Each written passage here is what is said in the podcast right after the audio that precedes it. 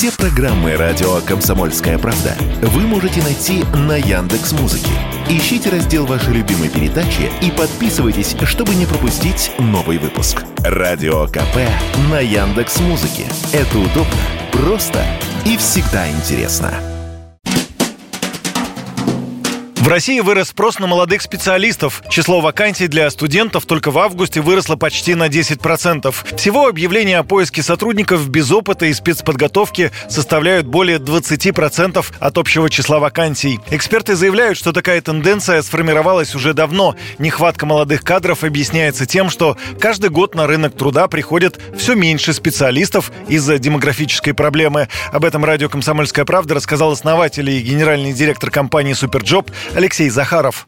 Молодых специалистов больше в стране не стало, их э, с каждым годом меньше, просто потому что у нас демографическая яма, и каждый следующий год, по-моему, начиная с 2008 года, на э, рынок труда выходит примерно на 100 тысяч молодых специалистов меньше, чем в предыдущий год. Вот если в 2008 году, ну, грубо, выходило полтора миллиона человек на рынок труда ежегодно, то сейчас выходит ну, там 500 или 700 тысяч. И нарастающим итогом это, конечно, дает большой дефицит, принципе, молодых специалистов на рынке. Не то чтобы спрос на них за это время вырос сильно, просто количество молодых специалистов сильно снизилось.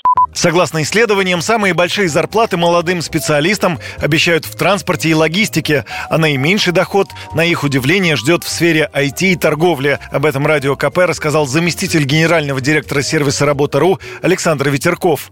Максимальный уровень дохода молодым специалистам обеспечен в транспорте и логистике до 75 тысяч рублей, а в сегменте офисных служб и бизнес-услуг готовы платить порядка 67 тысяч, а столько же в строительстве и недвижимости. В производстве агропроме среднее зарплатное предложение находится на уровне 63 тысяч рублей. В сфере услуг студенты могут рассчитывать на доход 55 тысяч. Похожую зарплату готовы платить в индустрии красоты и здоровья.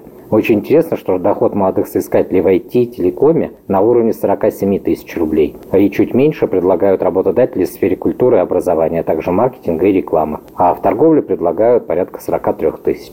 Основными проблемами, с которыми сталкиваются выпускники вузов при первом поиске работы, по-прежнему это отсутствие опыта, низкие зарплатные ожидания и гендерные стереотипы рекрутеров. Юрий Кораблев, Радио КП. Радио «Комсомольская правда». Только проверенная информация.